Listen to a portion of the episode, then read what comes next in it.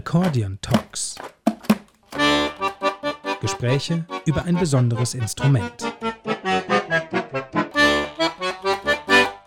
Herzlich willkommen zu Accordion Talks, unserem neuen Podcast über unser besonderes Instrument, das Akkordeon. Hallo Tina. Hallo Laura. Schön, dass wir hier sind, um unsere erste Folge aufzunehmen und zu präsentieren. Und schön, dass ihr hier seid, um uns zu lauschen. Also Accordion Talks, warum sollte man eigentlich über das Akkordeon reden? Über das Akkordeon kann man total gut reden, weil es hat ganz viele Geschichten zu erzählen. Und darauf wollen wir hier auch ein bisschen Lust machen und haben dafür natürlich tolle Gäste dabei. Also wir sind erstmal Laura Eickbrecht und Tina Feddersen.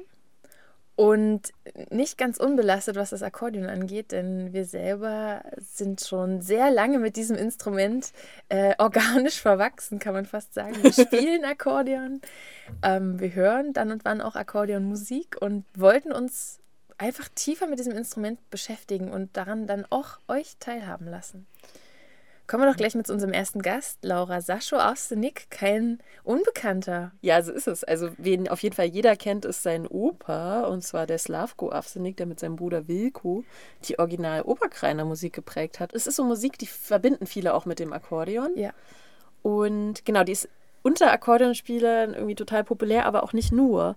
Und das Interessante daran ist, dass das auch ähm, die junge Generation diese Musik irgendwie weiterleben lässt. Und da sind wir auf Sascho gekommen.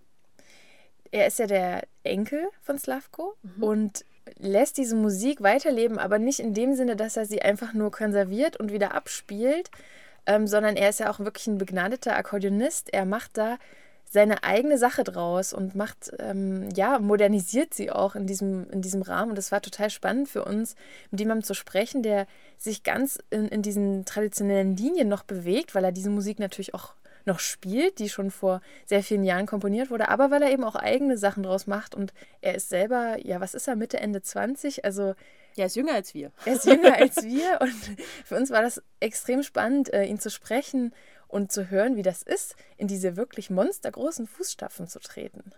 Das Schöne ist aber, finde ich, ja, dass er so seine ganz eigene Herangehensweise hat und das ist auch irgendwie sein, das ist nichts, was von oben ihm irgendwie aufgedrückt wurde. Im Gegenteil, er musste sich das auch ein bisschen erkämpfen, auch die Oberkreiner Musik wieder spielen zu können. Davon erzählt er uns auch ein bisschen, wie es da auch in seiner Musikschule ein bisschen Widerstände gegeben hat. Aber er erzählt uns auch noch ein bisschen mehr natürlich darüber, wie er dazu kam, überhaupt Akkordeon zu spielen aber auch was das Instrument für ihn bedeutet. Und das war für mich auch nochmal so eine kleine schöne Motivation, irgendwie von seiner Seite aus so ein bisschen den Zugang zu hören und auch, warum für ihn dieses Instrument so besonders ist eigentlich.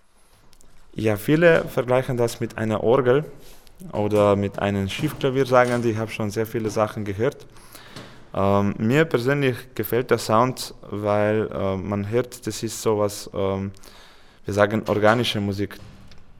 Es ist nicht, nicht, nicht wie bei Gesang, aber trotzdem mit einen Instrumenten kann man da sehr viel machen. Man, man kann äh, die Dynamik spielen, laut, leise, mit Balk, so wie ich auch gemacht habe, dass man da wirklich dann äh, sehr, sehr viel äh, an der Dynamik arbeiten kann. Es ist für Technik, man kann schnell sein, aber der Sound alleine finde ich ähm, ist eigentlich ganz anders wie eine Trompete, wie eine Gitarre und so, ist ganz unikat von allen Instrumenten. Ne? Wenn man hört, weiß man sofort, es ist ein Akkordeon. Wie ist dann dein Weg zum Akkordeon gewesen? Oh, der war ganz einfach. Ähm, ich habe die Aufnahmen von Opa immer ge äh, gehört als Kind und so und bei ihm habe ich das gesehen, wie er das gemacht hat. Also mein Opa hat die Oberkreiner Musikrichtung eigentlich äh, entwickelt, neu erfunden sozusagen, dieses Begleiten. Und wie ich sieben Jahre alt war, hat mich meine Großmutter einmal gefragt, was machst du am Mittwoch um 5 Uhr? Bist du frei? Habe ich gesagt, ja. Du hast da etwas, du musst um 5 Uhr in Begunia sein, in diesem Raum. Ich habe nichts gewusst, was da passiert. Und dann komme ich in den Raum, waren fünf Mädchen und ich haben Akkordeon dann privat gelernt. Und das war so nach der Schulzeit. Und dann bin ich noch zu Opa gekommen und er hat immer ein bisschen geschaut, äh, wenn, wenn ich da Fortschritte mache. Und das war meine erste so Begegnung durch Großmutter. Ich habe nicht gesagt, ich möchte oder ich möchte nicht, sondern die hat gesagt, um 5 Uhr Mittwoch bekommst du da einen Unterricht. Und gab es auch Momente, wo du gedacht hast, ah, ich will auf keinen Fall mehr Akkordeon spielen? Ja, ich war ein ganz schlechter, ein furchtbarer Fall. Äh, in Musikschule wollte ich schon in dritte Klasse aussteigen. Äh, bei mir war das Problem, dass die Musik von Opa so dominant war für mich, so was ganz anderes, dass ich unbedingt das spielen wollte. Und in Musikschule war derzeit bei uns das verboten. Heute ist bei uns das normal, auch äh, in Musik Musikschulen, aber vor 15 Jahren, vielleicht 17 Jahren, wie ich da gespielt habe, war das eine Volksmusik und es ist äh, Landmusik und so und das passt nicht in Programm. Und die haben deswegen damals ganz viele Schüler verloren, weil wenn man mit Akkordeon irgendwo gekommen ist, hat man bei uns gesagt, speziell auch im Gebiet Oberkrein, spiel was von Oberkreiner oder spiel äh, etwas, was die jüngere Generation gerne hört. Und wir haben sehr viel klassische Akkordeon gespielt.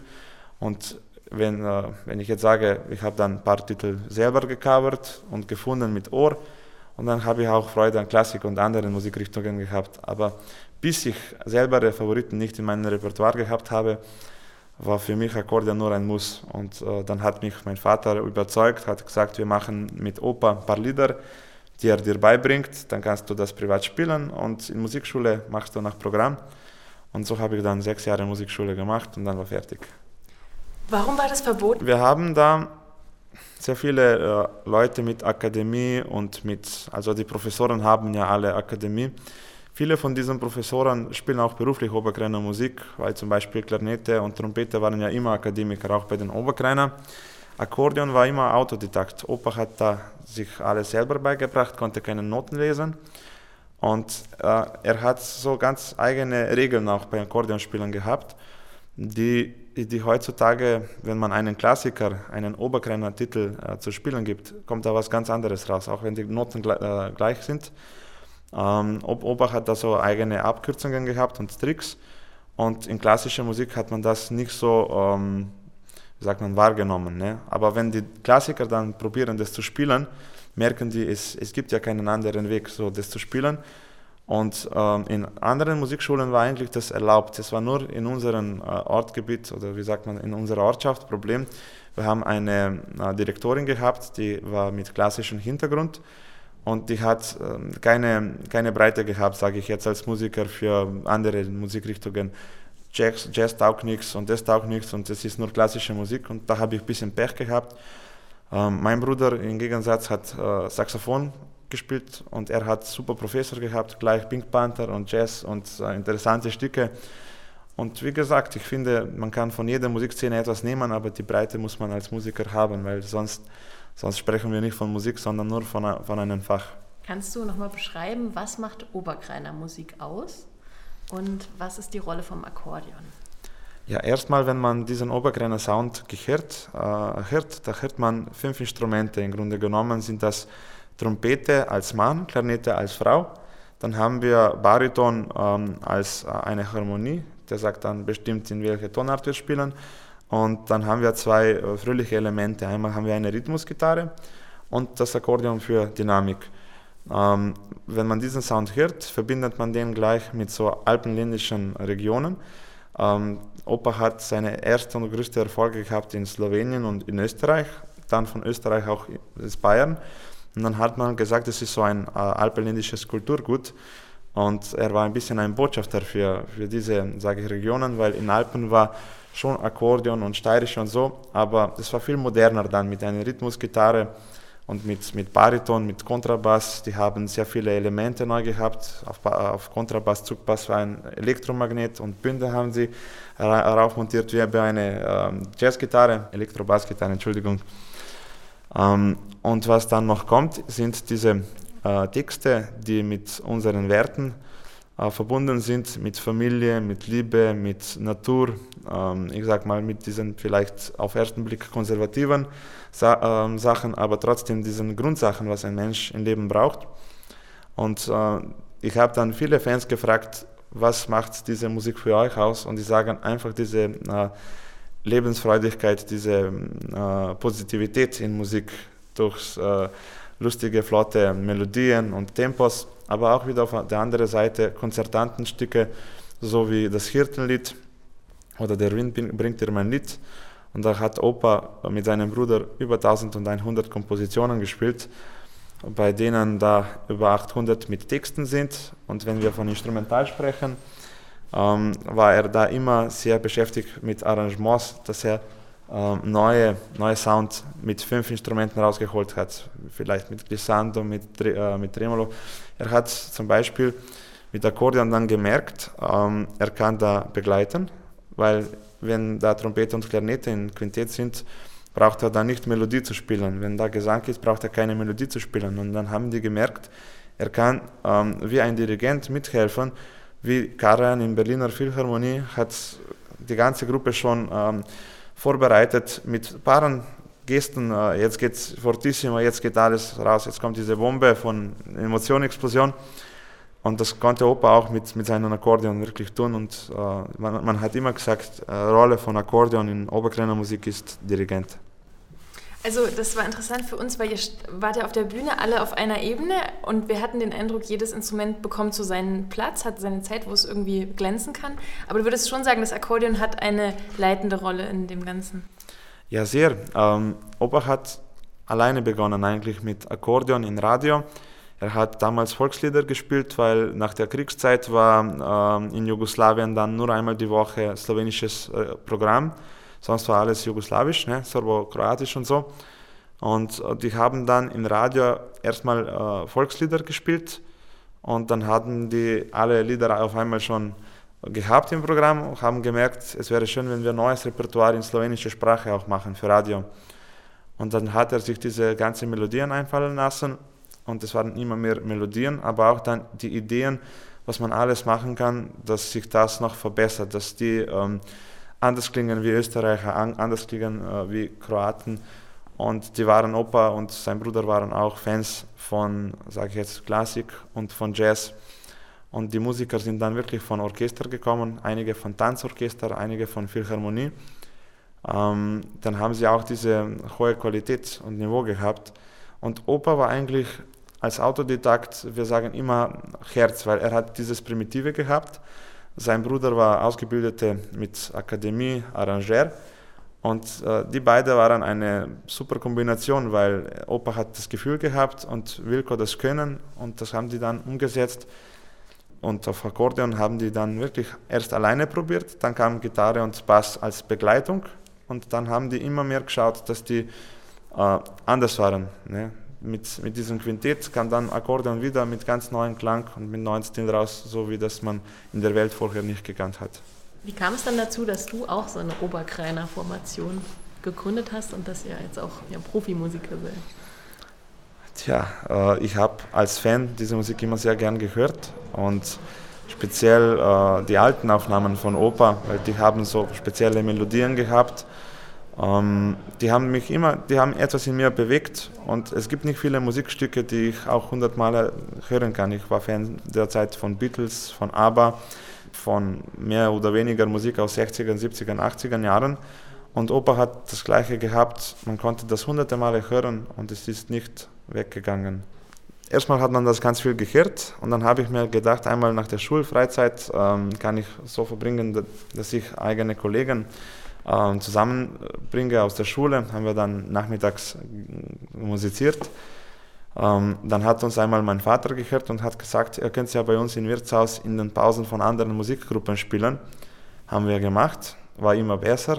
Dann hat Vater gesagt zum Opa Slauko und seinem Bruder, hey, würdet ihr nach 20 Jahren Pause wieder zusammenarbeiten für die Kids? Und dann haben wir von denen neue äh, Projekte bekommen. Ebenso aus München ist eine Einladung gekommen für eine Platte, dass wir als Oberkreiner Formation eine Platte aufnehmen. Dann war Einladung zum Musikantenstadel und mit dieser einen Sendung haben wir 8 Millionen Zuschauer erreicht und dann schon ein Jahr drauf 100 Auftritte überall gespielt und vor zwei Jahren war unser Rekord mit 190 Terminen in einem Jahr. Und dann haben wir eigentlich nie diese Entscheidung getroffen, wollen wir Musiker für Beruf sein oder nicht, sondern es ist alles von alleine gekommen. Ich habe Tourismus studiert und äh, ähnlich bin ich jetzt wie in Tourismus äh, mit einem kleinen Bus unterwegs und sprech, äh, spreche eine Fremdsprache für mich. Und mit, äh, mit meinen Musikanten habe ich dann das beide, Tourismus und Musik in einen. Das Akkordeon ist ja ein Instrument, was, was es in total vielen Ländern in der Musik gibt. Ne? Mhm. Und eure Musik kann man ja schon ganz gut verorten, eben als Oberkreiner Musik. Wo glaubst du, kann sich die Oberkreiner Musik hinentwickeln in Zukunft? Naja, ich schaue, es ist jetzt so ein globaler Augenblick oder Moment, wo, wo sehr viel ähm, gesucht wird, diese Geschichten. Ne? Man, man sucht immer ein Thema für ein neues Lied oder Thema für einen neuen Film. Äh, und ebenso, glaube ich, sind dann äh, auf anderen Kontinenten Leute, die äh, Veranstaltungen machen, so wie Festivals oder sage ich jetzt mal, andere Kulturvorstellungen. Und so haben wir auch eine Einladung schon gehabt nach Amerika und Kanada. Ich habe Freunde, die haben schon in China und in Japan gespielt. Und im ersten Augenblick sind das so Festivals mit Volksmusik oder mit Tanzmusik oder Oktoberfeste. Aber ähm, durchs Internet sehe ich auch, dass wir ähm, viele Fans haben, die einfach sehr gerne hören, auch wenn sie überhaupt nicht Deutsch oder äh, Slowenisch verstehen, äh, mögen sie diesen Sound und sage ich jetzt wieder diese positive Melodien. Weil wir haben auch ein Experiment gemacht. Ähm, es gibt bei uns so einen Chor wie in Amerika, wo sie Covers von Welthits singen. Und die haben von meinem Opa den Instrumentaltitel Trompetenecho gemacht. Und das war Millionen, ähm, zu, wie sagt man, äh, Zugriffe in YouTube. Äh, viele haben das geschaut. Oder man hat jetzt auch die Oberkreiner Musik für Klassik um, umgesetzt. Ähm, es spielt sie auch zum Teil, zur Teil ähm, André Ruyer, habe ich auch schon gehört, hat eigene äh, Stücke von Opa gespielt, Trompetenecho und heißt auch Spiel und Science und Erinnerung und so. Und ich denke einfach, es ist so eine ähm, Musik wie von Strauss, sagen wir in Österreich, haben wir in Oberkreis Slauk und Wilko, wo noch sehr, sehr viele wunderschöne Titel, ähm, sage ich, warten, dass die rauskommen mit vielleicht anderen äh, Besetzungen auch, nicht nur wie unsere. Wir machen immer den ersten Kontakt, dass wir zeigen, wir haben diese zwei Autoren, das ist slowenischer Sound, aber die Motive kann man in jedem Sound, äh, auch schon in Techno und alles Mögliche haben wir gehabt, kann man das rausbringen. Und so ein Lied wie Wind bringt dir mein Lied mit diesen Harmonien, dann gibt es bei uns auch Jazzgruppen, die Covers machen von Oberkreiner Musik und das kann nicht jeder. Und ähm, wo siehst du dich? Also was hast du dir selber vielleicht auch vorgenommen oder was ist dein Traum, wie du diese Musik dich weiterentwickelst? Ja, als junger Mensch habe ich sehr viele Sachen schon ausprobiert. Auch, ähm, dass wir mit einer Blasmusik gespielt haben, dass wir mit, ähm, mit Schlagzeug, ich, ich spiele auch ein bisschen Schlagzeug und haben wir auch ein paar Mischungen ausprobiert was da alles geht. Aber ich sehe einfach, dass dieser Sound äh, von Opa, e, es ist so stark beim Leuten in, Erinner in Erinnerung geblieben, dass äh, wenn man schon was verändert, ähm, ist nicht gut. Zu 80 Prozent müssen wir schon Klassiker spielen, ne? Und 20 Prozent haben wir dann so, wie mein Vater spielt, äh, andere Harmonien, andere Arrangements, andere modernere Texte und so. Deswegen sehe ich meine äh, Rolle vielleicht mehr, ähm, dass ich den Weg weitermache, dass ich in der Welt diese Musik spiele.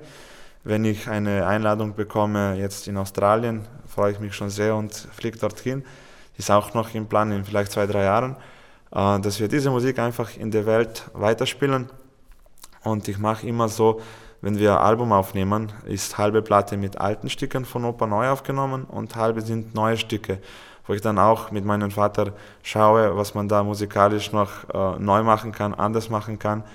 Und wir haben ein Konzert in Ljubljana gespielt, bei uns in Hauptstadt, mit Fernsehübertragung. Und das war bis jetzt mein schönstes Konzert, wo wir in Slowenien äh, Eurovision-Sänger genommen haben. Die waren ähm, Rockstars, Jazzstars, Pop und so aus allen Musikszenen. Und die haben wir dann mit Oberkreiner Musik involviert. Die haben Stücke von Oper gesungen aber in Rockstil. Er singt in Rockstil, bringt einen Gitarristen mit, mit elektrischer Gitarre und wir spielen in Oberkreiner Sound mit den zwei. So Brücken haben wir gebaut und das hat einen ganzen Abend gedauert. Das war schon was Spezielles.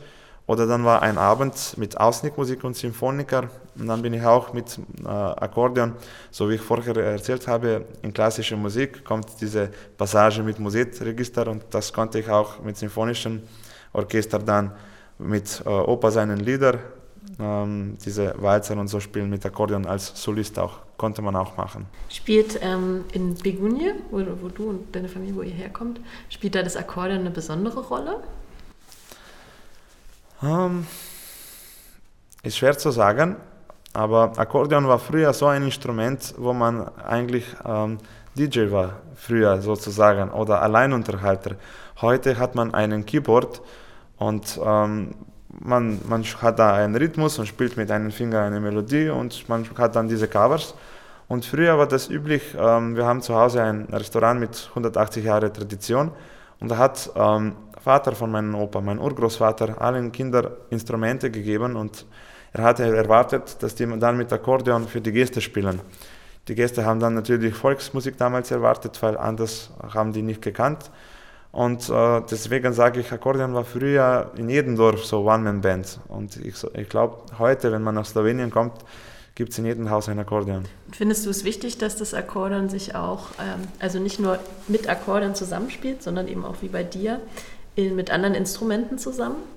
Das ist immer Geschmackssache. Ähm, für, für einige Leute klingt Bach, Bachmusik zum Beispiel am schönsten auf einer Orgel, einige machen es schön auf Akkordeon, einige machen es mit Gitarre und so. Und ich glaube, man sucht sich immer so einen eigenen Sound, was seinen Ohren am besten passen. Ähm, ich habe lieber in einer Oberkrähen-Besetzung gespielt, weil da ist nur ein Akkordeon und da hast du wichtigere Rolle äh, jetzt als Solist. Bei einem Orchester habe ich es leichter gehabt, weil ich habe dann nicht brav alle Hausaufgaben gemacht, nicht alles gelernt. Dann habe ich etwas leiser gespielt, keiner hat es gemerkt und das war sehr wichtig, ähm, dass man diesen, diese Berührung bekommt mit Musik, auch dass das äh, nicht nur etwas ist für die Streber, sondern da kommen mehr Leute zusammen und musizieren, haben so ähm, ein bisschen Competition. Hast du das gemacht? Wer spielt diese Passage? Wer kommt in erste Akkordeon? Wer spielt die zweite, dritte? Sehr wichtig und motivierend. Also war, hat mir viel gegeben und speziell auch, weil mein bester Freund auch derzeit Akkordeon gespielt hat Heute spielt er nicht mehr, aber trotzdem, ähm, ich war dadurch auch mehr motiviert, dass ich mit eigener Generation dieses Instrument doch benutzen konnte. Nicht nur für meinen Musiklehrer, sondern auch, dass ich in Generationen was gemeinsam gehabt habe. Glaubst du auch, dass das ein Weg ist, den jüngeren Leuten das Instrument näher zu bringen? Schauen wir ein bisschen wieder auf die Klassik. Da ist so ein, äh, ganz bekannter, äh, immer diese äh, David Garrett, mit moderneren dann ähm, Ideen oder äh, in Jazz gibt es auch so ganz viele, aber es ist immer die Frage, was macht man dann, das nicht so, zu kommerziell ist, was macht man dann, das nicht zu, zu extrem dann wieder ist. Ne? Und der Grad ist immer sehr schmal. Wenn du für Leute spielen möchtest, dass du die Maße einmal erwischst. Ne? Ich merke einfach bei den jungen Leuten, die sind dann motiviert, wenn etwas leicht ausschaut. Und deswegen probieren wir auch auf der Bühne dass wir ohne Noten spielen, dass wir Spaß haben, dass da nicht so, wenn jemand lacht und äh, auch außer Kontrolle dann geht und lacht noch mehr und noch mehr, das ist uns gestern passiert. Unser Sänger musste so viel lachen, dass wir mitten im Stück äh, abbrechen müssten. Und dann habe ich gesagt, stopp, auslachen. Und dann hat Publikum gelacht.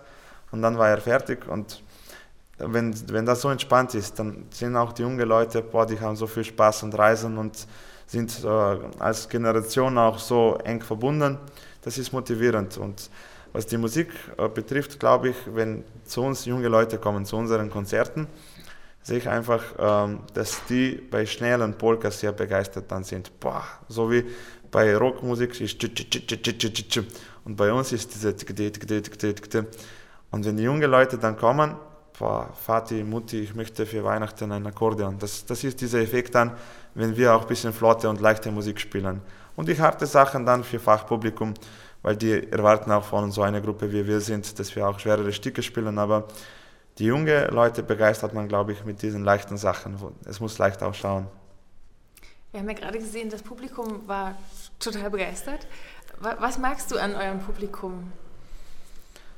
Ja, manchmal äh, sind das ein bisschen ältere Leute. Wenn wir von Nürnberg nördlich äh, reisen, sind das ältere. Wenn wir von Nürnberg südlich sind, sind es jüngere. Und da merkt man, in Slowenien habe ich sehr jüngeres Publikum, weil wir auch dann Feste spielen mit moderner Musik und so, auch mit Covers.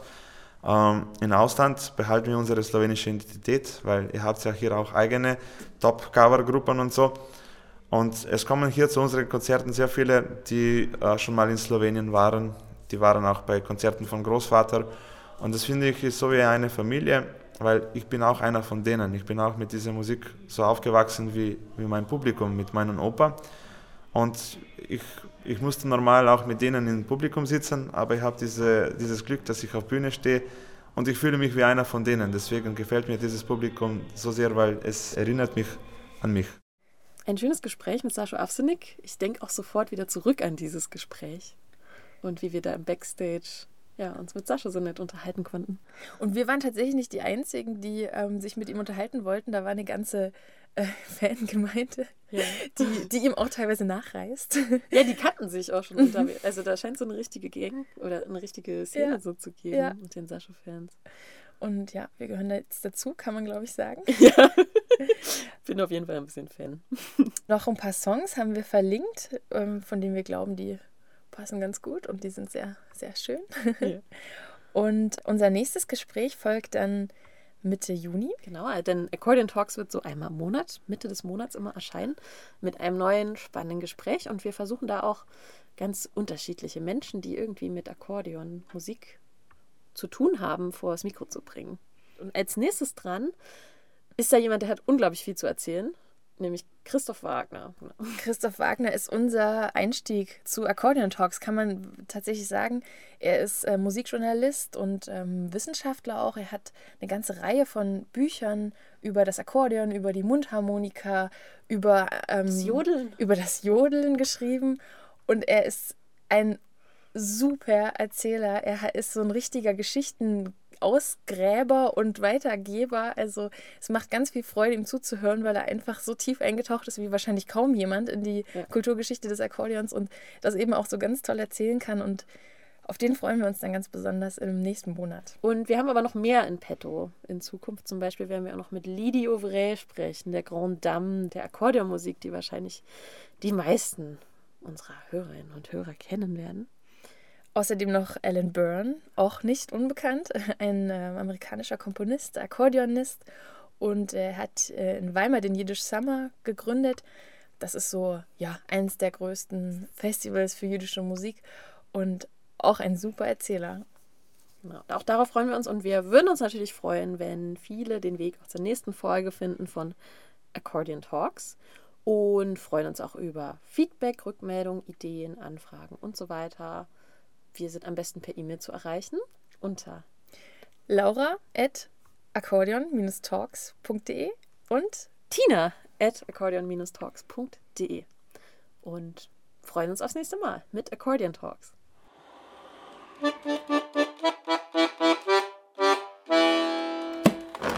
Accordion Talks. Gespräche über ein besonderes Instrument.